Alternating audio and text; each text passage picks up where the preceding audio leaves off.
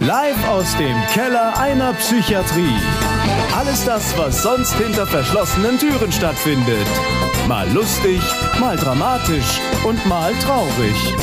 Echtes Klinikpersonal plaudert aus seinem Alltag. Jetzt bei einer neuen Folge Geschichten aus der Psychiatrie. Ja, herzlich willkommen zu einer neuen Folge Geschichten aus der Psychiatrie. Heute schon Folge 12. Und ja, das ist das Staffelfinale. Und ich habe mir lange überlegt, was ich so als Staffelfinale euch bringen kann. Und mein Grundgedanke war ja schon immer gewesen, dass ich, ja, dass ich meine eigenen Geschichten erzähle. Und das war ja auch immer der, der Wunsch gewesen, dass ich sozusagen meine Geschichten und auch die Geschichten meiner Profis, die mich bisher besucht haben und auch bald noch besuchen werden, denn die Staffel 2 ist schon in Planung und auch schon recht weit fortgeschritten in der Planung. Ich habe ganz, ganz viele interessante Gäste und da werden auch einige ja, Überraschungen dabei sein und ich freue mich schon total auf Staffel 2, aber zum Ende der Staffel 1 habe ich mir überlegt, dass ich genau das machen werde, ja, was ich was ich eigentlich schon immer geplant hatte. Und die Planungen waren, dass ich euch meine Geschichten erzähle. Und das ist äh, für mich ziemlich besonders. Und ich sitze jetzt hier ganz allein in meinem, in meinem kleinen Kämmerlein, habe keine Kamera laufen heute, sondern es läuft nur der, der Podcast, den ich jetzt aufnehme. Und äh, ja, der, der soll euch auf jeden Fall eine schöne runde Sache nochmal geben, eine schöne Abrundung für dieses Staffelende und ich habe mir ganz viele Geschichten überlegt. Ich denke, ich werde es so machen, ich werde eine Stunde lang erzählen und werde dann einfach irgendwann äh, nach einer Stunde einfach auf Stopp drücken und dann mal gucken, wie weit ich gekommen bin. Und in äh, schöner Regelmäßigkeit habe ich ja auch immer den Leuten gesagt, was sie gerne trinken wollen und was für einen Wunsch sie haben. Und ich bringe das den Leuten dann halt auch mit. Und jetzt konnte ich mir selber was aussuchen und ich habe hier eine Tasse mh, hm, leckeren Earl Grey mh, hm, mit Honig. Eins meiner Lieblingsgetränke als Tee. Auch, dass die Stimme nicht versagt und habe mir eine große Tasse gemacht und die steht jetzt neben mir. Und ich möchte euch heute ganz viele Geschichten erzählen. Ähm, es war ja immer so, dass ich den Profis auch die Möglichkeit gegeben habe, ähm, zu sagen, was ihr Job ist und wie sie zu dem Job gekommen sind und so weiter und so fort. Und da blieb immer wenig Platz auch für, für meine Geschichten. Und ich habe mir überlegt, dass ich sozusagen zum Staffelende und vielleicht mache ich das auch in der Regelmäßigkeit, wenn noch mehrere Staffeln kommen. Das weiß ich jetzt noch nicht, wie das läuft, aber dass ich dann immer die letzte Folge vielleicht eine Folge nur mit meinen Geschichten mache, weil ich habe einfach so viel erlebt und hatte ja eigentlich, das kennt ihr vielleicht noch aus dem Trailer, hatte mir ja eigentlich überlegt, dass ich, ähm, dass ich ein Buch schreibe. Vielleicht mache ich das auch noch, keine Ahnung, aber ähm, ich habe einfach so viele Sachen erlebt, dass, dass ich die auch erzählen möchte und ähm, ja, und dafür will ich auf jeden Fall auch jetzt hier diese letzte Folge der Staffel sozusagen auch nutzen. Und habe mich jetzt hier zu Hause zurückgezogen. Mein Hund liegt unter mir auf dem Sofa. Ich habe hier so ein Sofa unterm Tisch stehen. Ein Sofa unterm Tisch, muss man sich vorstellen. Uh. Und äh, der schläft da und äh, habe es mir schön warm gemacht, gemütlich und ruhig. Und ja, jetzt will ich euch ein bisschen was erzählen. Zunächst einmal auch nochmal unser Disclaimer, weil ähm, das ist halt super wichtig in der Psychiatrie, dass der Datenschutz gewahrt ist. Ich hatte jetzt vor kurzem auch eine Rückmeldung gehabt ähm, zu einer anderen Folge. Da ging es darum, dass ähm, ich gesagt habe, ja, da waren ja gar nicht so viele Erfahrungsberichte drin. Das war äh, in der letzten Folge, wo die Forensikerin mich besucht hat. Und es ist einfach so, dass es einfach ziemlich schwierig manchmal ist, ähm, sich da storytechnisch ähm, auch um die, um die Fakten sozusagen drumherum zu reden, weil das geht halt um Menschen und ähm, da muss man halt auf viele Dinge achten. Und gerade in der Forensik ist es ja nochmal viel sensibler als, ähm, in des, als es in der Psychiatrie eh schon ist. Und deswegen konnte man da nur bestimmte Geschichten anreißen und ähm, Also ich fand sie ganz spannend. Wir hatten ja viel über Pädophilie gesprochen, aber äh, und auch über andere Themen und auch über den Job. Aber äh, es ist halt einfach so, dass wir ja, dass man da halt einfach drauf achten muss. Und deswegen, wie gesagt, unser Disclaimer, den ihr äh, hier auch nochmal downloaden könnt. Ich wiederhole ihn jetzt nicht nochmal, ähm, aber in groben Zügen, dass wir halt auf den Datenschutz achten und dass wir ähm, auch bei den Geschichten manchmal Fakten verdrehen, das Alter, den Ort, das Geschlecht ähm, und halt auch Einzelheiten zum Fall, dass es halt wirklich möglichst schwierig ist, Rückschlüsse zu ziehen.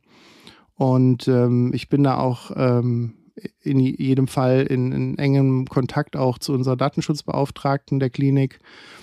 Und die steht mir da zur Seite und hat mir da auch gute Tipps gegeben. Und deswegen, ja, ich denke, das ist nur fair den Patienten auch gegenüber. Und deswegen ähm, nehmt das sozusagen nicht ganz für bare Münze, was ich euch erzähle. Ähm, die Geschichte an sich stimmt natürlich, aber das rundrum ist vielleicht manchmal ein bisschen anders dargestellt.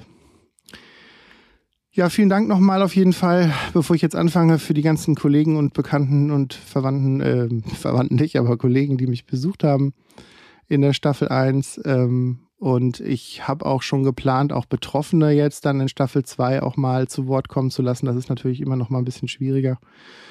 Aber das kriegen wir schon hin. Und ich glaube, das wird auf jeden Fall eine coole zweite Staffel. So, dann würde ich jetzt mal loslegen.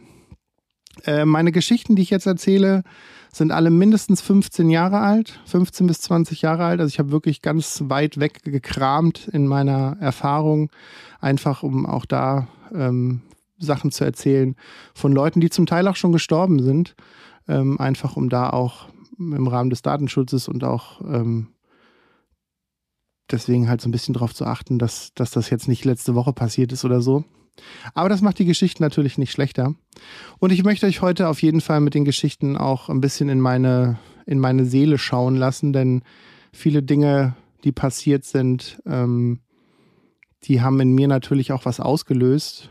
Und ähm, meine Gefühle dazu, die werde ich dann ja auch mit einfließen lassen. Es begab sich in meiner ersten Geschichte und wie gesagt, die Geschichten sind nicht alle jetzt ewig lang, sondern teilweise auch nur Anekdoten, aber ähm, das sind halt Dinge, die mich halt berührt haben.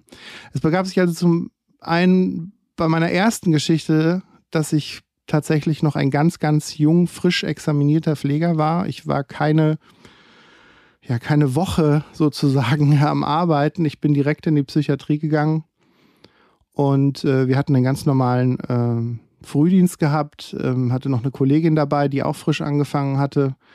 Und wir hatten zusammen Frühdienst. Und es sollte passieren, dass wir sozusagen innerhalb der ersten Woche unseren ersten richtig krassen Fall, richtig krasse Situation haben sollten, die einem wirklich gezeigt hat, was, was in der Psychiatrie so passieren kann. Und wir hatten also einen ganz normalen Frühdienst, Essensausgabe, Tablettenausgabe, dann kam, ging die Therapien los, etc. etc. Wir waren noch am Lernen, hatten auch unsere Lernunterlagen noch dabei. Man musste ja die Stationen kennenlernen und musste wissen, wie die Abläufe sind. Und in der Ausbildung muss man sich vorstellen, es ist ja auch so, dass man ja nur sechs Wochen sozusagen Psychiatrieeinsatz hat und ähm, wenn man sich dann entscheidet, dass, dass man Pfleger oder Schwester werden will, dass man dann ähm, ja noch ganz viel lernen muss, was dann auch auf Station passiert und ähm, ja, und wie das halt alles abläuft, weil man kann halt in den drei Jahren Ausbildung nicht ein Profi in allem werden, weil ich hätte ja auch sein können, dass ich in der Chirurgie anfange, in der HNO, in der Internistik oder in einem OP oder wie auch immer. Ja, und wir hatten Dienst und ähm, wir hatten eine relativ junge Borderline-Patientin, die auch öfter mal da auf der Station war. Und ähm, zum Thema Borderline ähm, machen wir auf jeden Fall noch eine Spezialfolge, beziehungsweise auch noch eine Folge, wo enger über Borderline gesprochen wird. Also ich kann jetzt nicht komplett auf den Krankheitsverlauf der Patientin oder halt auch die Krankheit an sich eingehen. Aber das ist ein sehr schwieriges und sehr spannendes Thema auch in der Psychiatrie. Und ähm, die Patientin war wieder in, ja, in so einem dissoziativen Zustand, wo sie nicht mehr ganz Herr ihrer Sinne war, wo sie überladen war mit Gefühlen und, und, und wie so Gewitter im Kopf hatte, ähm, was man sich vorstellen muss, so aus einer Mischung von Zwangsgedanken und, und psychotischen Gedanken. Und ähm, ihr ging es halt ziemlich schlecht und sie wusste auch nicht, wie es jetzt weitergehen sollte bei ihr. Und ähm, ja, sie hatte auf jeden Fall einen schlechten Tag gehabt und ähm, hatte das Gefühl, sich wahrscheinlich umbringen zu wollen, weil das alles nicht mehr aushaltbar war für sie. Und die Situation, die ich jetzt beschreibe, war halt so, dass ähm, sie wirklich in so einem ganz, ganz hohen Anspannungszustand war und vor das Stationszimmer gelaufen kam und ähm, eine Rasierklinge in der Hand hatte, die sie aus einem Einmalrasierer ausgebrochen hatte, also so einen ganz einfachen Gillette-Einmalrasierer. Hatte den sozusagen rausgebrochen. Man muss sich vorstellen, in der Psychiatrie ist es natürlich so, dass man auf weil das immer Fragen sind, die mal aufkommen, dass man auf so solche, ich sage immer, Messer, Gabel, Schere und Licht, also bestimmte ähm, Gegenstände, die, auf die man halt aufpassen muss, ähm, dass, dass die halt nicht auf Stationen so greifbar sind. Aber das ist auch in geschlossenen Psychiatrien gibt es auch Tassen aus Keramik und ähm, also nicht überall, aber gibt es schon. Und natürlich gibt es auch Feuerzeuge und solche Geschichten, weil die Leute rauchen wollen und so. Also es ist jetzt nicht so wie so ein Hochsicherheitstrakt, wie man sich das vielleicht vorstellen will. Und die hatte sich halt irgendwie die Beine rasieren wollen wahrscheinlich oder so und hat sich dann halt aus dieser Einmalklinge, so eine ganz dünne Einmalklinge war das, hatte sie sich die rausgebrochen von so einem Lady Shaver oder wie man da sagt und ähm, kam halt vor Stationszimmer, war sichtlich in einem hohen Anspannungszustand und sagte, sie bringt sich jetzt um, hatte die Rasierklinge in der Hand. Und das sind halt Dinge, die schon hin und wieder mal vorkommen, aber für uns, also ich sag mal so für meine Kollegin und für mich war das das erste Mal ziemlich eine krasse Situation, weil wir das vorher noch nie gesehen hatten. Und normalerweise kennt man das dann, dass die Patienten, also Borderline-Patienten, sich dann sozusagen zur Entlastung Schnitte an den Unterarmen oder an den Beinen oder so zufügen. Und die Patientin war aber, ich sag mal, so krass drauf, dass sie dass sie sich tatsächlich den Hals aufschneiden wollte, was jetzt auch schon hier und da mal passiert, im Sinne von, dass sie das machen wollen oder das ankündigen oder dann auch ähm, in Halsnähe, sage ich jetzt mal, Ritzen, also wirklich ganz dünne Schnitte sozusagen sich auch zufügen würden. Aber die Patientin war halt drauf und dran in der Situation, mh, mm, sich halt einen richtigen Halsschnitt zu setzen. Und dann ging die Notfallklinge los. Wir haben das gesehen, wir haben die Rasierklinge gesehen. Kollegen hatten dann den Notfallalarm gedrückt, sodass halt die ganzen Kräfte im Haus zusammengezogen werden und auch, dass der Arzt auf Station kommt. Und äh, die Patientin fing dann an oder wollte sich wirklich am Hals schneiden. Die Kollegen standen zu zehnt rum. Man muss immer sagen, die Kollegen, weil ich war mit meiner Kollegin, wir standen wie angewurzelt wirklich hinterm Tresen im Stationszimmer waren fix und fertig, als wir das sahen und waren ziemlich, ähm, sage ich jetzt mal, geschockt, was wir da sehen mussten und das in der ersten Woche. Und dann wollte sie sich halt schneiden, da standen dann Ärzte und Kollegen drumherum und erzählten dann, nee, lassen Sie das, geben Sie die Klinge her, hören Sie auf damit. Und das Ganze, muss man sich vorstellen, ist halt nicht so wie jemand, der sagt, so, ich bringe mich jetzt um, nimm die Klinge und schneid mir halt irgendeinen Hals auf oder die Karottis auf oder keine Ahnung, spring aus dem Fenster, sondern das ist halt auch so ein bisschen so ein Kokettieren und so ein bisschen, es geht da um Aufmerksamkeiten auf Be Beziehungssituationen mit vielleicht der Be Bezugspflegefachkraft, die da war und eigentlich will diese Patientin ja eigentlich nur Hilfe haben. Es geht nicht darum, dass sie jetzt wirklich sofort sich jetzt den Tod zuführt, sondern, sondern dass, dass, dass sie sich halt einfach, da geht es halt um Aufmerksamkeit und es ist ein sehr, sehr, sehr schwieriges äh, Thema, auch äh, um Borderline zu verstehen. Und das ist eine Sache, da könnte ich jetzt eine Dreiviertelstunde referieren drüber, wie diese Krankheit funktioniert. Auf jeden Fall, diese Patientin ähm, fing dann an, sich zu schneiden. In dem Moment sprang ein Arzt heldenhaft, weil sie immer so eigentlich so Abwehrbewegungen in unsere Richtung, also in die Richtung der Kollegen gemacht hatte, dass sie sozusagen mit der Klinge auch auf die Kollegen losgehen würde, wenn man ihr zu nahe kommt. Und der eine Arzt sprang halt heldenhaft ihr entgegen, griff sich die Hand, wo die Klinge drin war. Ähm, und dann kamen auch die anderen Kollegen und rangelten die Patientin halt so ein bisschen zu Boden, damit die, sie die Klinge aus der Hand nimmt. Und das sind halt so Szenen, die man sonst irgendwie aus, keine Ahnung, aus irgendwelchen Dokumentationen kennt, äh, keine Ahnung, Polizisten im Fußballstadion, wo dann irgendwelche Leute niedergerangelt werden oder bei Demos oder so. Naja, auf jeden Fall ist keiner verletzt worden, aber allein, dass sie angefangen hatte, sich am Hals zu schneiden und da auch schon ein kleiner, wenn auch ziemlich tiefer Schnitt schon war, der jetzt nicht gefährlich in dem Moment war, aber wenn sie weitergeschnitten hätte, wäre der sehr gefährlich gewesen. Ähm, muss fast schon ein bisschen schlucken, ja. Ähm, weil das, also das berührt mich immer noch, wenn ich daran denke. Und dann wurde sie halt zu Boden gerangelt, wurde dann fixiert und ähm, ja, das war dann, war dann unsere, unser erstes Erlebnis, weil ich sowas nicht für möglich gehalten habe, weil jemand, der sich so ritzt oder dass man Leute, die so Schnitte am haben, hat, sieht oder kennt, dann auch äh, in der Jugendzeit oder so oder auch, keine Ahnung, bekannte Verwandte oder man auch selber auch so eine Erfahrung mit so, mit so Schnitten gemacht hat in der, in der, in der Jugendzeit. Das war halt eine ganz andere Qualität gewesen, weil sie sich halt einen Hals aufschneiden wollte und das war ziemlich krass. Um, ähm, und wir waren ziemlich geschockt danach, meine Kollegin und ich, und hatten uns echt überlegt, wo wir hier gelandet sind. Aber wir haben das dann natürlich aufgearbeitet, haben letzten Endes dann mit dem Stationsleiter, mit dem Arzt und halt auch später dann, als es der Patientin besser ging, dann auch mit der Patientin nochmal gesprochen und konnten das dann halt für uns auch verarbeiten. Aber das war so der erste, die erste krasse Situation, die ich überhaupt in meinem Leben mit sowas ähm, hatte, beziehungsweise halt auch in der Psychiatrie hatte. Und das hat mich auf jeden Fall schon ganz schön mitgenommen. Ja, eine kleine Anekdote ähm, in der Richtung, aber das war auf jeden Fall eine krasse Sache. Ja, dann äh, kommen wir direkt zur nächsten Story, die ich euch gerne erzählen würde. Und zwar, man sagt in der Psychiatrie, aber auch in der Klinik, wenn man in der Klinik arbeitet als Pfleger oder als, als, als Arzt oder so, man sagt immer, seinen ersten Toten vergisst man nie. Und auch ich weiß tatsächlich noch, wie mein erster Toter hieß. Den habe ich aber bei, also das war ein ganz normaler Tod in Anführungsstrichen.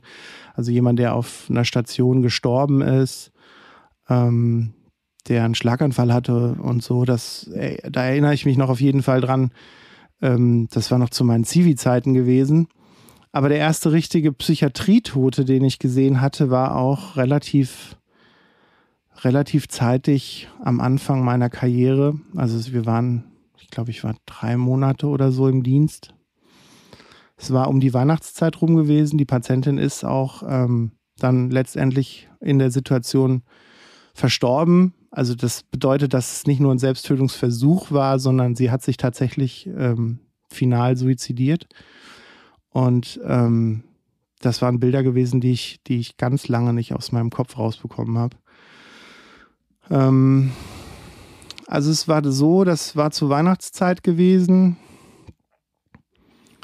Und die Patientin war eine bekannte Patientin in der Klinik, die immer wieder kam. Sie war drogenabhängig, hatte auch so eine richtige Drogenkarriere in Anführungsstrichen hinter sich und das auch langjährig, ähm, hatte, hatte aber zusätzlich noch eine drogeninduzierte Psychose. Das war auch der Grund, warum sie immer wieder auch in der Klinik war. Also eine Psychose, die sich aufgrund der, der Drogen, die sie genommen hat, halt ähm, erklärt hat. Und diese Patientin war ziemlich verrückt in den Phasen, wo sie da war. Sie hat rumgeschrien, sie hat wahrscheinlich Bilder gesehen, Farben gesehen, sie hat Stimmen gehört, war ziemlich aggressiv uns oft gegenüber, aber in gesunden Zeiten auch nett und freundlich ähm, und, und, und auch entschuldigend uns gegenüber. Aber in der Situation war es so gewesen, dass die Patientin, dass die Patientin schon einige Tage bei uns lag und diese Tage ähm, sie aber genutzt hatte, um eigentlich gesünder zu werden. Und in, in der Situation, in dieser Weihnachtszeit, ähm, wo das passiert ist, ging es ihr eigentlich relativ gut. Also sie hatte wenig psychotische Symptome noch, sie war sehr zielgerichtet, sie war auch geordnet in den Gedanken und hatte zu unser aller äh, Erstaunen an den Tagen, wo das war, rund um Weihnachten, mehrfach geäußert, dass sie gerne auf eine offene Station verlegt werden sollte, weil ich hatte damals auf einer geschlossenen Station in der Klinik gearbeitet. Und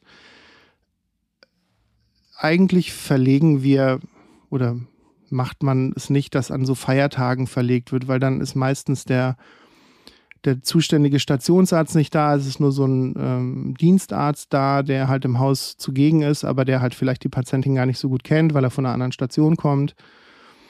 Und ja, der Arzt hatte dann mit ihr gesprochen, weil sie es mehrfach geäußert hatte. Ich selber hatte Frühdienst an dem Tag. Ich hatte die Patientin auch betreut und hatte dann gesagt, ähm, sie will unbedingt den Arzt sprechen, sie will auf eine offene Station.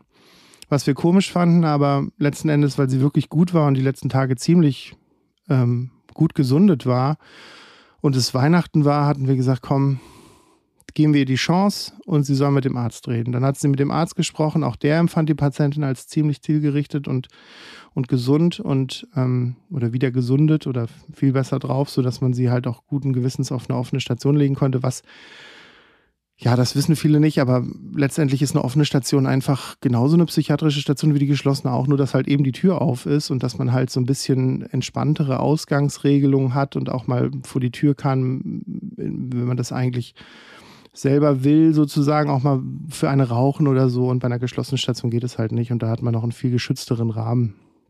Deswegen spricht man ja auch von der geschützten Station. Und diese Patientin hatte dem Arzt dann ziemlich eindrücklich klargemacht, dass sie die Weihnachtstage jetzt auf einer offenen Station verbringen will. Und der Arzt hatte sich dann letztendlich ja, breitschlagen lassen oder hatte das halt auch aus medizinischer Sicht gut gehießen. Und wir waren auch der Meinung, dass man das schon ausprobieren könnte. Und dann hatte ich die vormittags dann verlegt. Es begab sich dann 20 Minuten später, oder 25 Minuten später nach der Verlegung, ich habe die dann hochgebracht, habe ihr Gepäck mit hochgebracht, habe dann der, der Schwester eine Übergabe gemacht, bin dann wieder runter auf meine Station gegangen, fing dann an, da das Bett wieder zu richten von ihr und das Zimmer aufzuräumen, wo sie lag. Und ähm, auf einmal kam ein Anruf von einer ganz anderen Schwester, die in einem ganz anderen Trakt der Klinik gearbeitet hat und sagte, hey, die Patientin, die liegt rufend im Hof der Klinik. Ähm, ihr habt die doch auf Station. Und sie könne aber jetzt nicht nach ihr gucken, weil sie gerade in einem Therapiegespräch ist und sie wüsste nicht, was da passiert ist. Die hätte sie nur Hallo, Hallo rufen hören. Und dann dachte ich so, ja, okay, ich hatte sie ja erst verlegt vor einer halben Stunde knapp. Ähm, Gehe ich mal gucken, hatte mir jetzt auch nichts großartig dabei gedacht und dachte irgendwie, sie wäre vielleicht gestolpert oder keine Ahnung, hätte halt bei irgendwas Hilfe gebraucht, aber ich hatte wirklich kein schlechtes Gefühl. Und dann bin ich runtergelaufen durchs Treppenhaus, kam dann im Hof an und sah sie dann liegen. Sie hatte ganz weiße Klamotten angehabt und kam zu ihr und guckte, weil man ja, wenn man kommuniziert, guckt man jemandem ja ins Gesicht und ähm, lief halt zu ihr hin und schaute ihr ins Gesicht und sagte, was haben Sie denn gemacht? Was, liegen Sie denn da? Was ist denn los?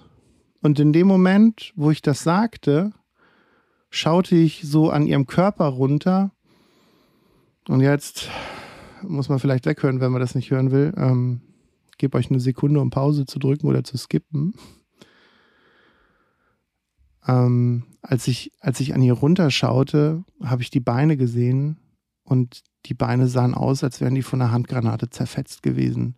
Also das Bein war aufgerissen wie so ein Faltenrock. Also wenn man, als wenn man so ein Wiener Würstchen einmal quer durchschneidet und das dann aufklappt. So sah das aus. Und die beiden Knöchel hingen links und rechts raus. Ich habe auf die, auf die Fußknochen äh, gucken können. Und ich bin ganz ehrlich, in dem Moment hätte ich fast drauf gekotzt.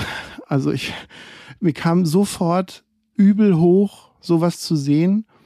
Und im zweiten Blick, also es waren wirklich Bruchteile von Sekunden, also ich rede es jetzt vielleicht länger, wie es dann wirklich war, sah ich halt, wie unter ihr, also aus den Beinen halt wirklich wie so eine, wie so ein See aus Blut rauslief. Und, ähm, und dann guckte sie mich an und sagte meinen Namen und sagte sie, ich glaube, ich habe einen Fehler gemacht. Und dann schaute ich nur hoch und sah, dass man halt ja von ungefähr 15, 20 Meter, ja 15, 10, 15 Meter waren es wahrscheinlich gewesen, halt direkt in den Hof springen konnte von der einen Stelle. Und dann hatte sie eine, eine Feuertür sozusagen, also ein Feuerfenster, was man zum, zum Schutz halt eingebaut hatte, hatte sie halt aufgemacht auf der offenen Station, ist aufs Dach der Klinik geklettert und hat, äh, ja, hat das genutzt, um runterzuspringen. Und das war äh, ziemlich krass. Und ich habe also das, also ihr merkt selber, wie ich stotter, weil das einfach ziemlich krass war, der Anblick. Und ähm, ich bin dann sofort wieder zurück ins Treppenhaus gelaufen, habe laut geschrien, dass wir einen Intensivnotfall haben und dass sofort alles in die Wege geleitet werden müssen. Bin dann zu ihr zurück und habe sie irgendwie noch angesprochen, habe versucht, dass sie halt irgendwie zumindest geistig noch bei mir blieb, aber sah halt das Blut laufen und durch ihre weißen Kleider, die sie anhatte, sah das halt nach und nach immer schrecklicher aus. Und dann kamen auch schon die Kollegen von der Chirurgie mit einer aus der Notfall, äh, aus, der, aus der zentralen Notaufnahme gefahren mit einer Trage also so einem Wagen, wo man sie drauflegen konnte, was dann auch gemacht wurde, wo sie ziemlich geschrien hat, weil das ja auch ziemlich Schmerzen waren. Und ähm, man muss sich das so vorstellen, die ist wahrscheinlich kerzengerade mit Füße voran äh, gelandet, weil wenn sie mit dem Kopf vorgesprungen wäre, hätte sie es wahrscheinlich sofort nicht überlebt. Und der diensthabende Chirurg rief dann nur noch sofort ins Röntgen, um zu gucken, was wir da noch retten können, weil man muss dann halt röntgen, um zu sehen, welche Knochen und Gefäße wo hängen, sozusagen, um da halt noch einwirken zu können. Und, und sagte dann, wenn, wenn, wenn nicht sofort der Hubschrauber angerufen wird und sie sofort in die nächste Uniklinik geflogen wird, äh, weil wir, also wir, wir konnten so einen krassen Fall, konnten wir in der Klinik nicht behandeln.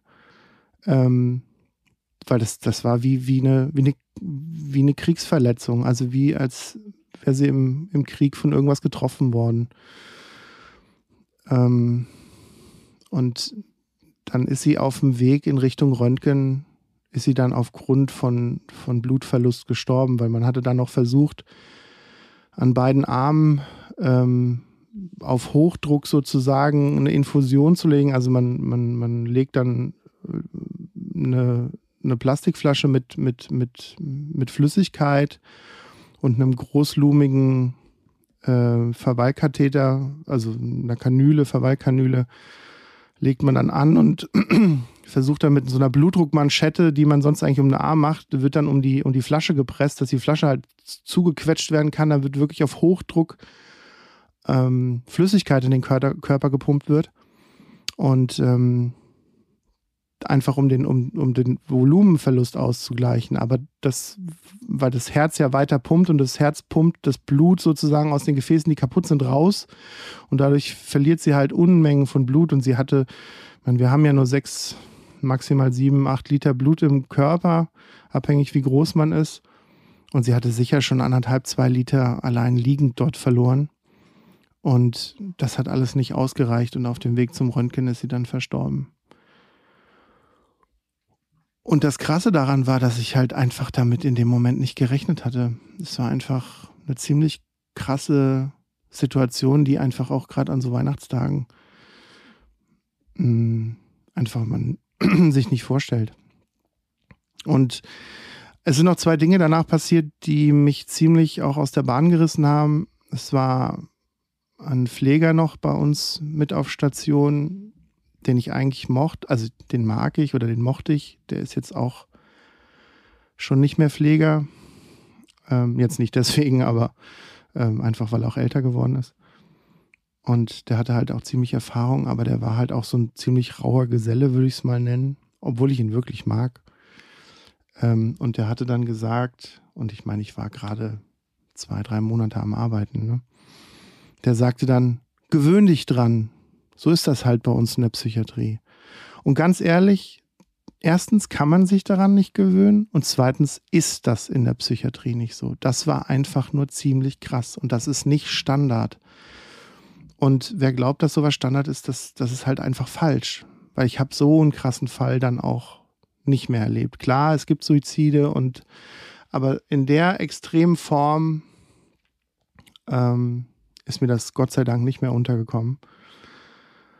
Und, und das war halt einfach kein cooler Move gewesen, einem Kollegen, der ähm, ja, frisch examiniert war und frisch am Arbeiten war, dann zu sagen, ja, gewöhn dich dran, weil daran kann man sich nicht gewöhnen. Ich glaube, das ist ähnlich wie Rettungsassistenten und, und Notärzte, die irgendwie Motorradfahrer auf der Autobahn einsammeln. Das ist, glaube ich, ähnlich. Und das hat mich auf jeden Fall auch äh, ziemlich mitgenommen. Und die andere Sache, die danach noch passiert ist und die auch ziemlich krass war, und da ist es halt immer, es kam dann noch ein relativ naher Angehöriger von ihr, der ähm, der eigentlich ähm, sie nicht mehr wirklich, also sie war nicht mehr wirklich mit dem im Kontakt. Und das seit einigen Jahren. Und der kam und äh, zwei Stunden nachdem das passiert war und sagte, ja, kann er sie besuchen und ähm, man hätte sich ja lange nicht mehr gesehen und irgendwie hatten die wohl irgendwie, keine Ahnung, Stress miteinander und wollte so ein bisschen das Kriegsball begraben und meinte, hey, ist ja Weihnachten äh, bald, dann besuche ich die mal und ähm, vielleicht kann man ja da wieder ein bisschen quatschen und so. Und ähm, ja, zwei Stunden vorher ist sie verstorben. Und das war, puh, das hat mich dann nochmal weggeflext, weil dann ähm, bin ich dann einfach von der Tür weggegangen, weil ich hatte zufällig halt aufgemacht und habe gesagt, warten Sie mal bitte, ich hole mal den Arzt und habe mich dann zurückgezogen, nachdem ich den Arzt gerufen hatte, weil ich, kon ich konnte das Gespräch nicht führen das war auf jeden Fall eine krasse Geschichte. Also es war äh, ziemlich heftig für mich und ich habe die Bilder auch ähm, ja, ein, ein, halbes Jahr, wenn ich die Augen zugemacht habe, habe ich sie immer da liegen sehen. Und habe davon auch anfangs geträumt und, und später dann auch immer wieder, das sind immer wieder die Gedanken gewesen, die ich dann bei ihr hatte. Ja, ich trinke jetzt noch mal ganz kurz einen Schluck von meinem Earl Grey, hole noch mal tief Luft. Und dann kommen wir zu einer nächsten krassen Geschichte. Weil ich habe mir überlegt, dass ich heute lustige, aber auch krasse Geschichten erzähle. Ich erzähle ein paar krasse zuerst und die lustigen dann danach. Also bis gleich.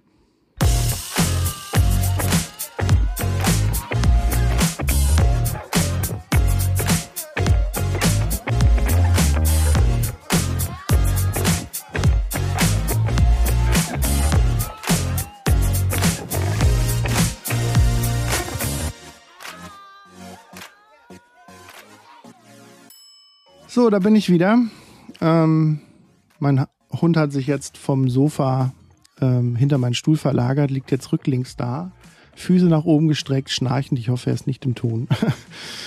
ähm, die nächste Geschichte, die ich erzählen will, geht eigentlich gar nicht um eine Geschichte an sich, sondern es geht darum, dass ich eine Patientin kennenlernen durfte, die einfach in sich die Geschichte ist, die einfach so krass ist für mich, ähm, weil die Kombination an Krankheiten, die sie hatte und die Ausprägung dessen einfach so extrem war.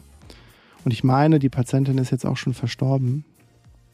Also ich bin mir nicht ganz sicher, aber es müsste vom Alter und so weiter und auch von ihrem Krankheitsbild müsste das so sein. Also ich glaube nicht, weil das ist über 20 Jahre her und ähm, ich umschiffe das ein bisschen einfach, um auch da ihr und dem Datenschutz sozusagen Genüge zu tun, aber das Krankheitsbild und die Krankheit an sich sind ziemlich krass.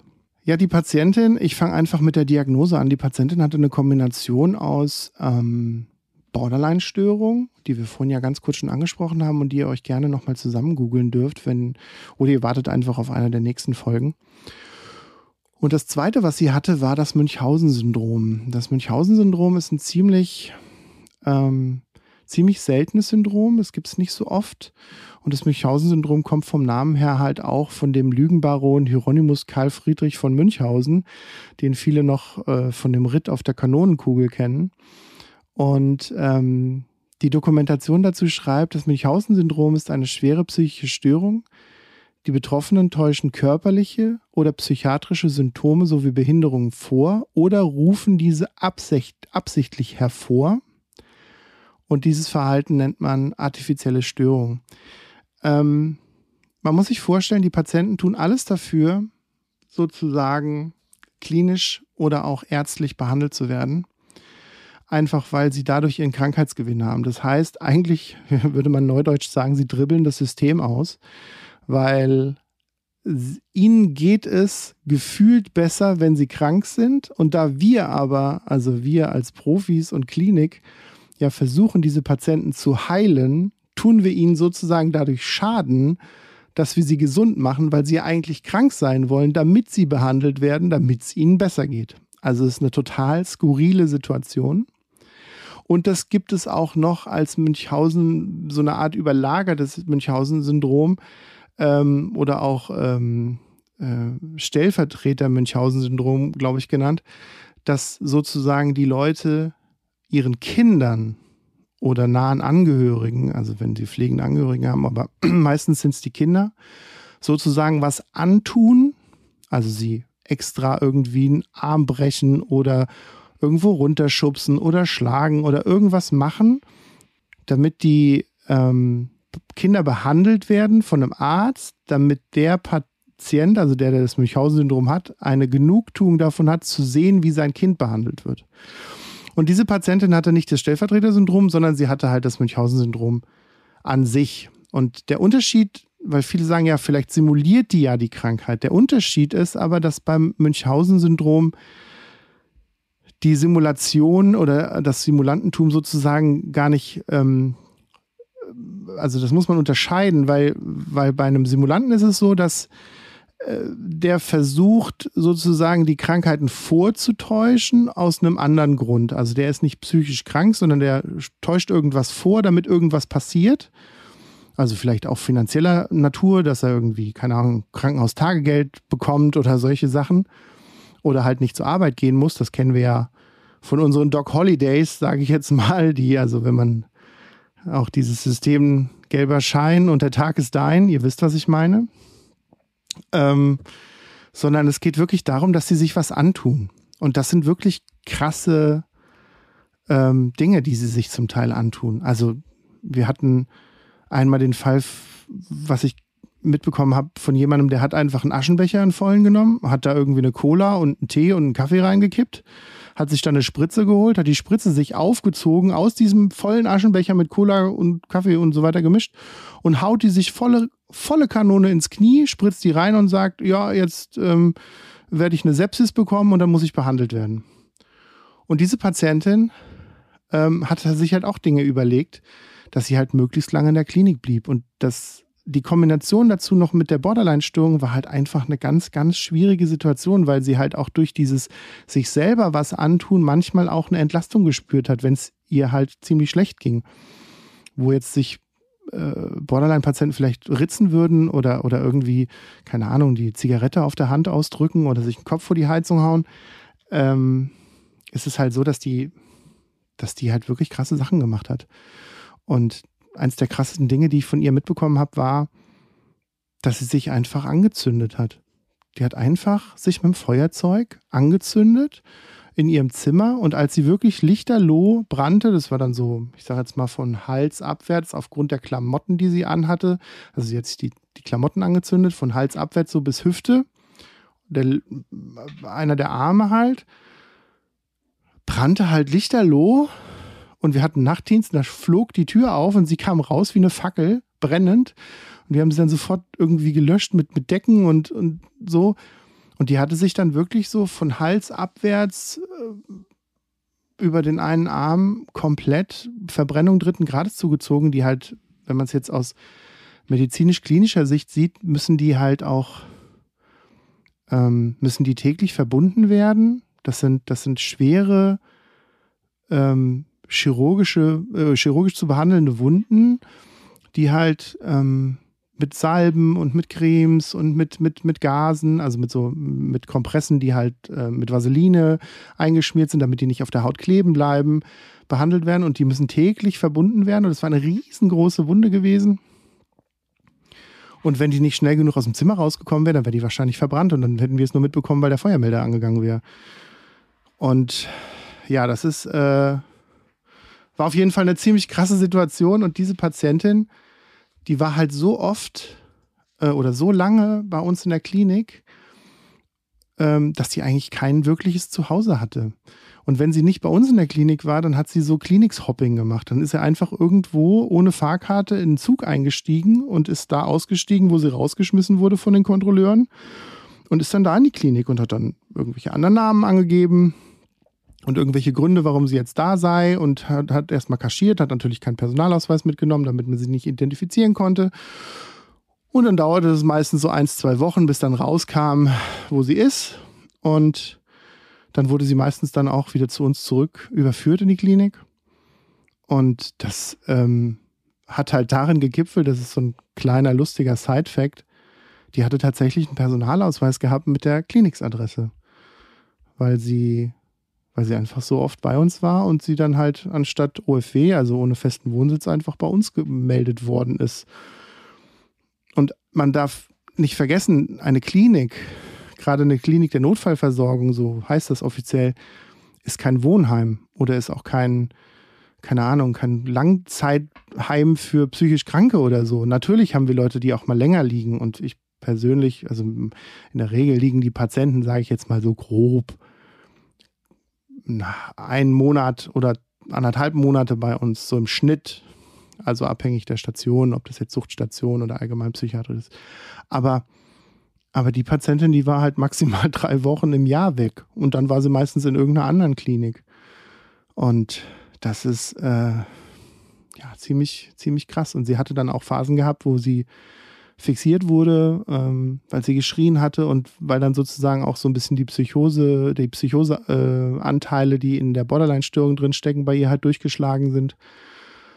Und wenn es ihr gut ging, in Anführungsstrichen, dann war sie halt auf Station, hatte auch mal Besuch von bekannten Freunden gehabt, ähm, die sie auch noch hatte, hat sich Pizza bestellt und ging es gut. Und wenn sie dann merkte, es geht so in Richtung Entlassung, dann hatte sie sich immer irgendwas noch überlegt. Und das ist, ähm, das ist halt ein echt schräges Konstrukt mit diesem Münchhausen-Syndrom. Das ähm, kann man, wenn man das nicht kennt, kann man das auch sich gerne mal durchlesen. Da gibt es äh, echt krasse, krasse Fälle. Und ähm, ja, die Patientin war wirklich, wirklich beeindruckend für mich bei sowas. Ja, was auch spannend war, dadurch, dass die Patientin ja nicht ganz so viele ähm, Sozialkontakte hatte, also sie hatte wenig Leute, die halt kamen. Es waren eins, zwei, drei Leute, die kamen. Und meistens hatten die auch irgendwas damit zu tun, dass es irgendwie äh, ein Betreuer war oder halt auch eine Sozialarbeiterin oder irgendwie so. Also es waren jetzt nicht Freunde, so wie man sich das sonst vorstellen kann. War es halt so, dass sie einfach auch immer Kontakte brauchte und diese halt auch ähm, halt auf verschiedenste Art und Weisen halt sich hat auch eingefordert und das hatte halt zur Folge, dass wenn sie irgendwie was zum Quatschen brauchte oder wenn ihr langweilig war oder auch wenn sie Druck hatte und jetzt mit einem reden musste und von uns, ähm, weil wir waren ja wie Familie für sie gewesen, wir als Team, weil wir sahen uns ja förmlich jeden Tag. Ähm, da kam das halt so, dass die, ähm, dass sie tatsächlich äh, von der Telefonseelsorge jeden mit Vornamen kannte und er, jeder kannte sie. Und dann hat sie, hat sie angerufen, dann wusste sie schon, ah, der und der hat Dienst und da, der kommt dann und dann um die Uhrzeit und dann versucht sie bei dem durchzukommen und mit dem redet sie lieber wie mit dem und dann hat sie halt immer die Telefonseelsorge angerufen, was dann irgendwann zur Folge hatte, dass die gesagt hat, bitte bitte sperrt unsere Nummer von, weil sie hat immer vom Stationstelefon aus angerufen, weil das ja äh, eine kostenlose Nummer ist, konnte man die vom Stationstelefon aus anrufen. Haben die dann schon drum gebeten, bitte sperrt unsere Nummer. Ähm, wir, wir haben einfach nicht die Kapazität, immer mit ihr zu reden. Und äh, das, äh, weil die Patientin halt auch so lange da war, wusste sie halt auch, dass man, dass man von den Stationsapparaten, die halt natürlich ein, zwei Apparate standen natürlich auf dem Flur, einfach weil die Patienten ja auch die Möglichkeit haben müssen, ähm, zu telefonieren, entweder mit einem Münzfernsprecher oder halt bei bestimmten Nummern auch so, kannte die Patientin zum Beispiel auch die, die Funkanlage der Klinik. Also das heißt, meistens muss man irgendeine bestimmte Nummer vorwählen, dann gibt es eine vierstellige Nummer für den Funk, also so war das in den Häusern, wo ich gearbeitet habe. Und dann bekam man entweder direkt äh, denjenigen, den man angefunkt hatte, ans Telefon oder der sah dann halt die Nummer von wo aus gefunkt wurde und dann kam dann, das war meistens halt der Dienstarzt oder so, der kam dann halt dorthin, wo er, von wo er angefunkt wurde.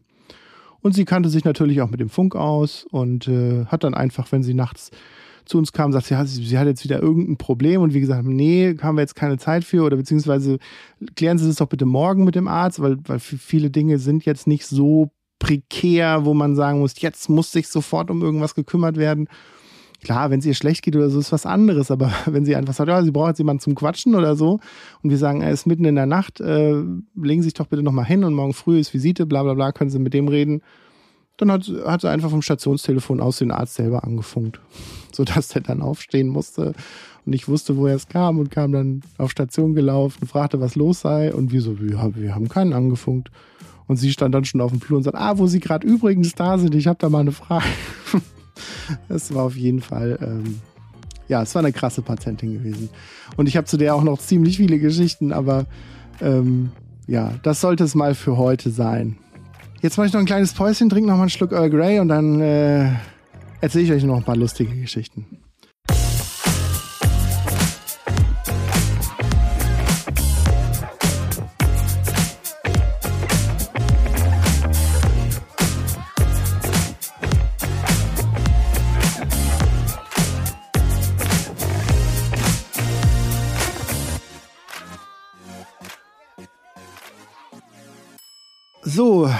Der Earl Grey geht langsam zur Neige. Ein bisschen habe ich noch. Und ich sehe schon, wir sind schon bei. Ja, wir gehen auf die 50 Minuten fast zu. Dreiviertel Stunde haben wir schon. Mhm. Genau, ich äh, wollte noch ein paar lustige Geschichten erzählen, weil es doch immer wieder Dinge auch gibt, ähm, die entweder mit den Kollegen oder halt auch mit den Patienten passieren, die in sich als kleine Story, Anekdoten einfach ziemlich lustig sind. Und ähm, ich finde, man sollte seinen, seinen Humor da auch nicht verlieren, weil klar, es geht da um Krankheiten, die muss man ernst nehmen und es geht um Schicksale, aber es ist auch so, dass ähm, wir alles Menschen sind und auch die Patienten natürlich auch Dinge bieten, wo man auch mal wieder schmunzeln kann oder wo es auch lustig zugeht. Und ähm, ja, meistens lacht man dann gemeinsam oder die Situation ist einfach so skurril, dass man halt darüber lacht. Außerdem ist dieses drüber lachen oder sich auch mal ärgern oder auch mal schimpfen oder keine Ahnung, auch mal drüber lästern, dass man sagt, oh Gott, der Patient, der geht mir so auf den Keks. ähm, das ist eigentlich nur gut für die Psychohygiene einfach, weil man dann, wenn man das mal losgeworden ist und das dann in einem geschützten Rahmen mit den Kollegen gesagt hat oder so, dass ähm, dass es dann einfacher ist, dann auch weiterzuarbeiten. Und ich glaube, gerade in der Pflege ist es ganz wichtig, dass man halt nicht so der Mülleimer ist, ähm, weil ich muss am nächsten Tag auch wieder zur Arbeit gehen. Und äh, das erinnert mich gerade, wo ich es gerade sage, halt auch eigentlich schon an eine Sache. Wir haben ähm, auf den Stationen, das ist immer so, dass es meistens Morgenrunden gibt, ähm, gerade oder, oder Wochenanfangsrunden, die dann montags stattfinden, wo dann die neuen Patienten, wo sich alle treffen und alle zusammensitzen in Corona-Zeiten jetzt natürlich etwas schwieriger, aber wo halt alle zusammensitzen und dann erklärt wird, was auf Station passiert, was für Therapien es gibt und welche Termine die Woche anstehen, welche News es gibt und so weiter und so fort. Und dann die Patienten sich vorstellen können, wenn sie wollen und dann sagen, mein Name ist irgendwie Thomas und äh, ich bin am Wochenende gekommen, mir geht's noch nicht so gut oder sagen, hallo, ich bin die Evelyn und ich bin schon sechs Wochen da und mir geht's wieder besser und ähm, ich habe die und die Krankheit. Also das können die Leute halt wie in so einer Art Gruppentherapiesituation sagen. Und ähm, meistens ist halt immer der Fall, wenn, wenn ich die gemacht habe, war dann immer dieses, diese Situation, dass die Patienten gesagt haben, ja, ich bin schon drei Wochen da oder ich bin schon vier Wochen da oder ich bin schon zwei Wochen da und sich dann so, ja, dass man, man hat immer so das Gefühl, dass die Leute dann wie so einen kleinen Contest gemacht haben, wo es dann geht, ja, ich bin schon so lange da und es ist auch ziemlich anstrengend und ich habe jetzt schon hier voll die Erfahrung und so. Und ich habe dann immer gesagt, hallo, mein Name ist Kaitan, ich bin schon 16 Jahre da. oder 14 oder wie, wie viel auch immer. Und dann also, haben sie mal geguckt, dann sage ich, ja, ich bin Pfleger hier, moin. ähm, ja, das immer, hat dann immer so zur Belustigung beigetragen und die Leute hatten dann eine gute Zeit. Ähm, ja, die erste äh, lustige Geschichte, die ich auch noch erzählen möchte, äh, war eigentlich ein Prank, wie man so neudeutsch sagt, ein Prank, der die Kollegen an uns gemacht haben. Und es war so, dass in der einen Klinik, in der ich gearbeitet habe, äh, gab es äh, Wahlen. Ich glaube, es waren, weiß nicht, Landtagswahlen oder irgendwas, keine Ahnung. Und es gab natürlich auch irgendwelche Abgeordneten, die dann halt in der Stadt gewählt worden sind. Das sind die, die immer von den Plakaten hängen von den diversesten Parteien. Und ich kam in einen Spätdienst und die Kollegen machten eine ganz normale Übergabe und fingen dann damit an und sagten, ja, äh, wir haben auch eine VIP-Aufstation jetzt. Und wir so, okay, wer, was, wie? Äh, ja, der äh, Landtagsabgeordnete Tralala wäre da. Und wie so, was krass, echt, ja. Und dann haben sie gesagt, ja, die Wahlen, die sind ja jetzt nächste Woche. Der äh, hat einen Burnout, der hat zu viel äh, Shake Hands gemacht, der war zu viel unterwegs, der hat zu viel zu tun gehabt, der hat zu viel ähm, halt so Termine gehabt, ähm, der ist ausgebrannt, der kann nicht mehr, ähm, der ist vollkommen durch. Ähm, das Ganze läuft halt unter höchster Geheimhaltungsstufe, damit es halt auch nicht für die anderen Parteien, die das halt als gefundenes Fressen sehen könnten oder so, rauskommt und so weiter und so fort. Und dann schlugen die Kollegen die Akte auf und gingen dann wirklich so diese Alter, Geschlecht, halt sein Name, Geburtsdatum, dann Burnout und mit, mit Beginn einer äh, mittelgradiger depressiven Episode, bei depressivem Rezidiv, also dass er das schon mal hatte und so weiter und so fort. Also richtig eine schöne medizinische Übergabe, dann auch mit Medikamenten reingeschrieben, dann auch drüber geredet, wie die Visite gelaufen ist und dass er halt in einem Einzelzimmer auf der geschlossenen Station liegt. Dieses Zimmer ist auch abgeschlossen, nicht weil weil er sozusagen ähm, raus wollte und irgendwie man ihn halten müsste, sondern einfach damit keiner in sein Zimmer reinläuft, damit ihn keiner sieht. Ähm, und dann hatte der Kollege, hat dann gesagt, ja, wir müssen da so eine sehr enge eins zu eins Übergabe machen. Das heißt, dass man sozusagen ähnlich wie in der Pflegevisite dann auch nochmal ins Zimmer geht und dann sagt, hallo, ähm, ich war ja der Frühdienst, hier kommt der Mann vom Spätdienst, das ist der Mann oder die Frau, der, dem Sie vertrauen können. Und ähm, damit der Patient sozusagen beide gleichzeitig gesehen hab, äh, hat und sich nicht irgendwie einer für irgendeinen ausgeben konnte und also so ganz hoch sicherheitsgedönsig. Und Übergabe war durch und wir sagten dann, okay, und ja, jetzt gehen wir nochmal zusammen ins Zimmer und so und stellen uns nochmal vor und ich sollte den dann betreuen und ja, ähm, war, war ein bisschen aufgeregt irgendwie so, weil das halt alles so ziemlich anstrengend auch klang, so, ähm, auch so mit dieser, mit dieser Geschichte, dass man das halt kaschieren muss, dass der überhaupt da ist und so. Und dann machte der Kollege das, das, die Tür auf, schloss die auf, wir gingen rein und dann war das Fenster offen gewesen und vor dem Fenster war so ein, so ein Vordach und es sah halt so aus, als wenn der Patient getürmt wäre, also abgehauen wäre, hätte das Fenster aufgebrochen, irgendwie mit viel Kraft oder mit irgendwie einem Hebel oder was und wäre dann über das Vordach abgehauen. Und dann kam der Kollege raus und sagte, oh nein, er ist getürmt, äh, wir wissen gar nicht, was wir machen sollen, oh mein Gott, äh, äh, ruf die Polizei an. Und ich sprintete zum Telefon und riss das Telefon aus der Wand und auf einmal kam ein Kollege zu mir, nahm mir das Telefon ab und sagte, haha, verarscht. und wir so, hä, verarscht, was, wie, was? Die so, na, der war gar nicht da, den gibt's hier gar nicht. Das ist alles Quatsch gewesen, wir haben dich nur verarscht. Und wir so, boah, das war auf jeden Fall sehr lustig und wir waren ziemlich geschockt und ähm, hatten sie uns richtig dran gekriegt, die Kollegen. Es war, war auf jeden Fall sehr lustig. Zu dieser Vordachsache habe ich auch noch eine Geschichte, weil an dem Vordach ist mir nochmal was passiert und das war tatsächlich so. Wir hatten einen Patienten gehabt, der in dem Zimmer war, wovon ich gerade gesprochen hatte, mit dem Vordach und dem Fenster. Und äh, ich hatte Nachtdienst gehabt und man schaut dann bei Patienten, die so, oder man schaute, muss man sagen, es hat sich ja das Krankenhaus, also das Psych psychiatrische Krankenhausgesetz hat sich ja alles ein bisschen geändert, aber damals hat man so alle 15 Minuten in den Raum reingeschaut, geguckt, ob er noch schläft, ob es ihm gut geht, als es halt auch noch keine Videoüberwachung gab. Und das gibt es auch in manchen Häusern noch nicht flächendeckend sozusagen, aber damals gab es halt noch keine und dann haben wir halt in alle Viertelstunde in die Zimmer geschaut und der konnte sich halt im Zimmer frei bewegen. Und dann hatte der es geschafft, tatsächlich in der Situation, in dieser viertelstündigen Pause nachts, ziemlich leise das Fenster aufzubrechen und ist dann getürmt. Und das Lustige an der Geschichte, das ist wirklich nur eine ganz kurze Geschichte, das Lustige an der Geschichte war, dass es frisch geschneit hatte. Und man sah dann auf dem Vordach die Spuren über das komplette Vordach bis zu einer Laterne.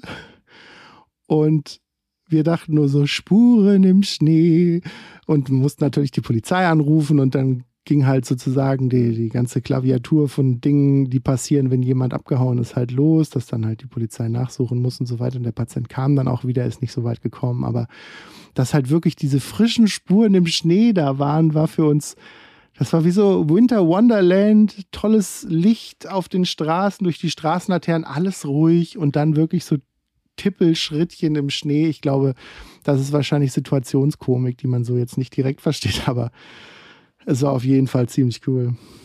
Ähm, noch eine lustige Geschichte. Also ich empfand sie lustig. Ähm, manche finden die wahrscheinlich ein bisschen skurril, aber ich fand sie lustig.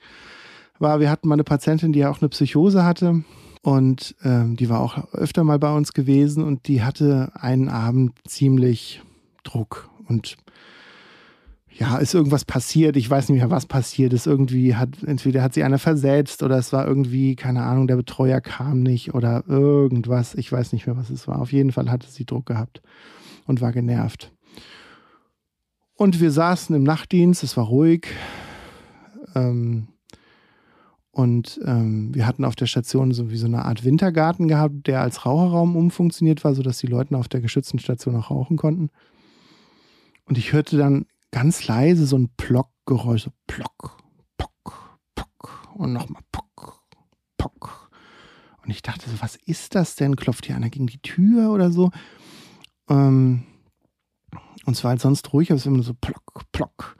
Und ich dachte, ich muss jetzt mal durch die Zimmer gehen gucken.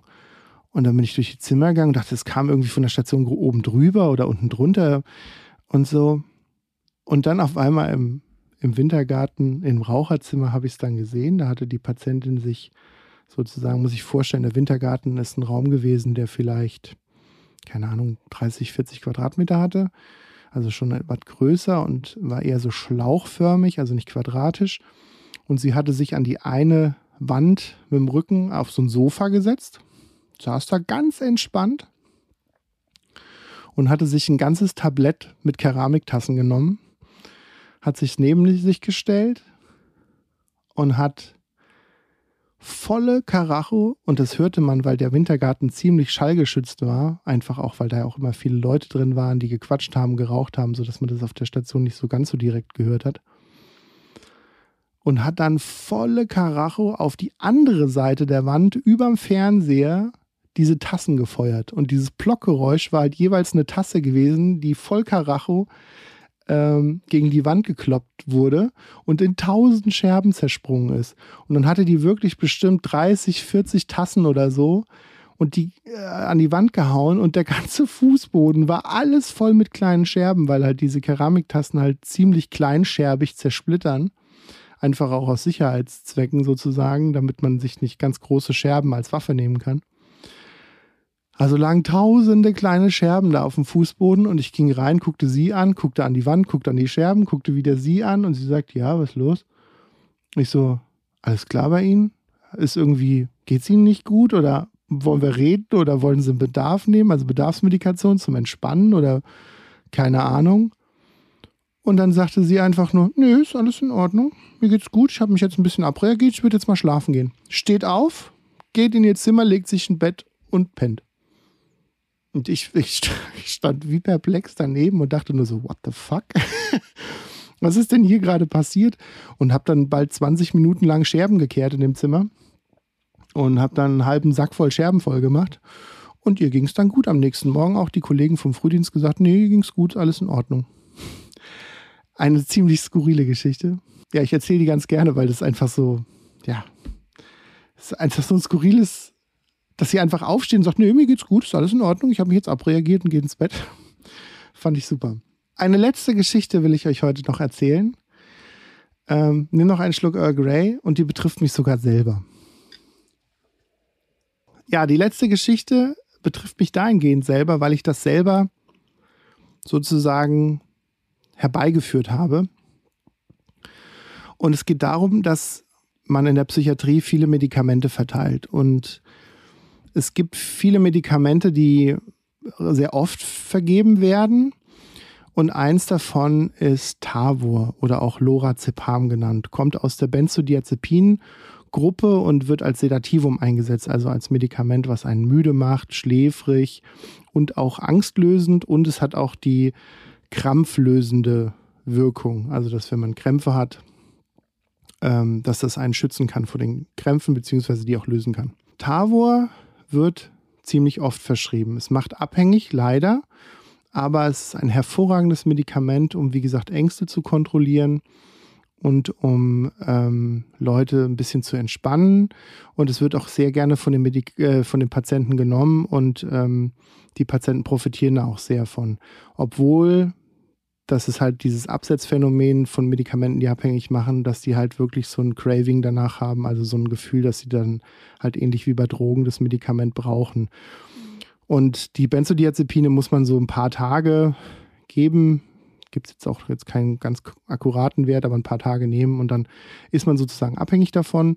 Und dann muss man sie auch peu à peu ganz langsam, kleinschrittig wieder absetzen, damit äh, ja damit man wieder runter von dem Stoff kommt. Und das ist auch in der Regel die Aufgabe der Klinik, ähm, wenn die Patienten stationär sind. Es ist so, dass, dass man, oder das war mein Anspruch gewesen, dass wenn ich Tabletten verteile, ich schon auch mal wissen will, wie die Wirkung ist. Und Tavo ist halt eins, was wirklich oft vergeben wirkt, also wirklich oft, dass Leute, die sich damit auskennen oder die auch ähm, ja, selber mit, mit psychischen Problemen zu tun hatten, werden auf jeden Fall schon mal über das Wort Tavo oder Lorazepam gestolpert sein oder es halt auch selber genommen haben. Ich habe halt immer gesagt, ich will mal wissen, wie diese sedierende Wirkung ist.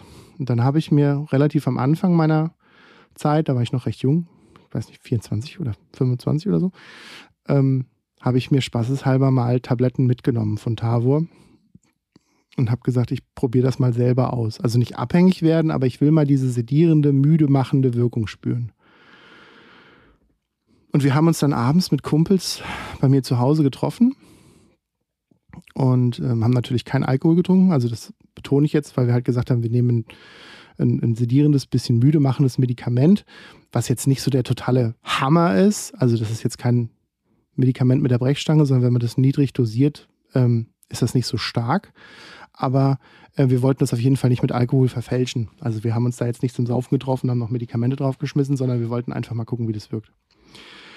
Ja, die Leute, die sich damit auskennen, ähm, werden jetzt ein bisschen schlucken bei der Menge, die ich da sage, die ich genommen hatte, weil ich hatte erst ein Milligramm genommen. Davon habe ich überhaupt keine Wirkung gespürt. Dann habe ich nochmal zweieinhalb Milligramm genommen. Da habe ich wieder keine Wirkung gespürt. Also so ein, ich habe, wie gesagt, eine halbe Stunde gewartet, Stunde, dreiviertel Stunde gewartet, genommen, wieder keine Wirkung gespürt. Da habe ich gesagt, das kann doch nicht sein. Und ich habe gesagt, ich will ja jetzt nicht jeden Abend Tavo nehmen, sondern entweder machen wir das heute oder gar nicht. Also habe ich mir nochmal zweieinhalb Milligramm genommen und das ist schon eine sportliche Menge, wenn man so auf sechs, sieben Milligramm kommt. Ich glaube, Maximaldosis am Tag ist eh nur so zehn Milligramm oder so und das ist schon ziemlich viel. In der Regel arbeiten die Kliniken mit so vier Milligramm am Tag ähm, oder auch weniger. Und beim Leuten, wo es halt auch rausreduziert wird, sind es dann nur noch ein halbes Gramm, also 0, also nicht halbes Gramm, das war jetzt falsch gesagt, also 0,5 Milligramm oder auch 0,25 Milligramm.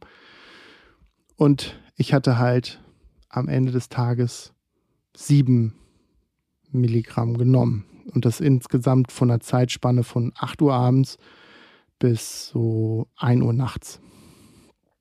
Und äh, ja, ich hatte da nicht wirklich, ich hatte es nicht wirklich gespürt, aber Tavo ist halt auch scheinbar ein Medikament und das habe ich dann noch mit der Zeit gelernt, dass sozusagen auch was vorhanden sein muss, dass man es merkt. Also das heißt, wenn ich Ängste habe und nehme es, dass ich dann auch ähm, merke, dass die Ängste davon weggehen. Aber da ich ja keine Ängste hatte oder auch nicht so, keine Ahnung, ich wurde ja eh müde, weil es halt auch abends war. Also ich hatte beide Wirkungen, müde machend, ängstlösend, angstlösend, habe ich jetzt nicht so gespürt. Einfach deswegen. Und habe dann gesagt, komm, Jungs, wir gehen ins Bett, lassen wir es. Meine Kollegen haben es auch nicht so wirklich gespürt, die haben aber auch nicht so viel genommen wie ich. Und dann, äh, dann bin ich ins Bett gegangen, habe super geschlafen, also wirklich wie ein Stein, wie ein Baby. Äh, es war einer der besten Nächte, die ich bisher hatte und da muss man schon sagen, es ist ein sehr, sehr cooles, äh, entspannendes Medikament. Und habe dann am nächsten Morgen, was 10 Uhr, ich habe dann neun Stunden geschlafen, mich wirklich total ausgeruht gefühlt, bin aufgewacht, die Sonne schien in mein Zimmer, mir ging es hervorragend. Dann habe ich mir einen Kaffee gemacht, habe mich auf meinen Schreibtischstuhl gesetzt, guckte so auf die Uhr, da war es so 10 Uhr, wie gesagt, oder Viertel nach 10 und saß dann so da und dann schaute ich wieder auf die Uhr und da war es 17 Uhr, sieben Stunden später. Für mich gefühlt wie, als hätte ich geblinzelt. 10 Uhr, blinzeln, 17 Uhr. Und jetzt muss man wissen, dass Tavor eine Nebenwirkung haben kann, die ich so in dem Moment auch nicht bedacht hatte, die nicht oft auf, also nicht so oft auftritt, aber schon auftreten kann. Und das ist die Amnesie, also ein kurzzeitiger Gedächtnisverlust. Und das hatte bei mir voll eingeschlagen. Ich dachte, als hätte mir einer von der Festplatte sieben Stunden gelöscht. Einfach so. Du wusstest nicht, was du in den letzten sieben Stunden gemacht hast. Du guckst auf die Uhr, weißt, es ist 17 Uhr, als hätte sich die Uhr verstellt. Und du bist einfach nur total perplex, wo die sieben Stunden sind. Ich rief dann meine Freundin an und sagte erstmal so, äh, wie geht's? Sagte sie, ganz gut. Ich so, wollen wir uns heute Abend vielleicht nochmal treffen? Und sagte sie, wieso, du warst doch gerade da? Und ich so, äh, ich war gerade da. Ich so, ja, du bist doch mit dem Auto gefahren. Ich so, äh, mit dem Auto gefahren? ja, wir haben doch da geredet über hier, wir planen doch da den Geburtstag von unserer Freundin und so weiter, wie wir das machen, welche Geschenke wir besorgen und so weiter und was wir essen und trinken haben wir doch gesprochen. Und du hast dann gesagt, ja, du willst jetzt nochmal nach Hause fahren, willst heute Abend mit deinen Kumpels irgendwie daddeln oder was, keine Ahnung. Äh, warst du doch gerade da? Und ich so, aha, ich war gerade da. Alles klar. Ich war vollkommen perplex. Ich habe ihr das dann erklärt und habe gesagt, ich habe überhaupt keine Ahnung, worüber wir gesprochen haben, ob dass ich überhaupt bei ihr gewesen bin, mit dem Auto zu ihr gefahren bin, mehrere Kilometer. Ich war vollkommen perplex. Ich war wirklich, und ich weiß bis heute nicht, was in den sieben Stunden passiert ist. Also sie hat es mir natürlich erzählt, aber was ich in den sieben Stunden erlebt habe, weiß ich bis heute nicht. Und das war ziemlich eindrücklich gewesen. Und das Ganze ähm, ähm, ist wahrscheinlich zurückzuführen auf die Menge, die ich genommen hatte. Weil man kann auch natürlich bei geringerer Menge ähm, so eine Amnesie haben, aber bei mir war es ziemlich klar, dass es halt auch von der großen Menge, die ich da genommen hatte. Und ich meine, ich hatte vorher nie Tavo genommen, ich habe es seitdem auch nicht mehr genommen, weil ich es natürlich auch nicht brauche, natürlich. Ähm, weil ich, also, weil ich halt keine keinen Benefit davon habe oder noch keine psychische Krankheit habe.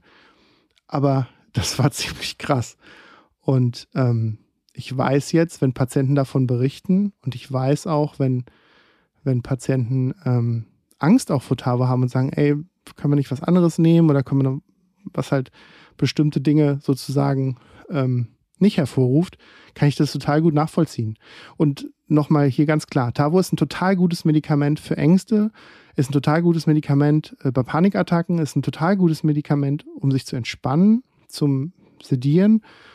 Ähm, und wenn man halt aufgeregt ist oder in so einer ganz krassen Situation im Leben ist und man braucht echt Ruhe, ist Tavo total gut.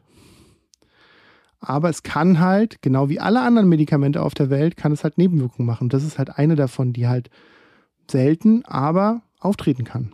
Und das hat mich auf jeden Fall, ja, hat mich ganz schön geflasht dass ich hier mit Tavor Auto fahre und davon danach nichts mehr weiß.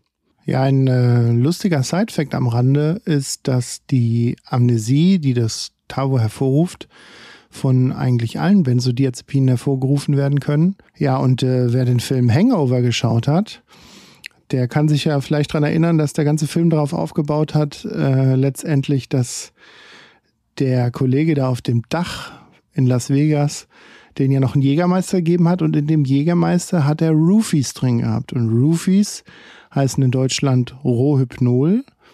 Und das Rohhypnol ist auch ein Benzodiazepin, ein sehr starkes, also ein sehr hochpotentes Benzodiazepin, ähm, auch Flunitrazepam genannt.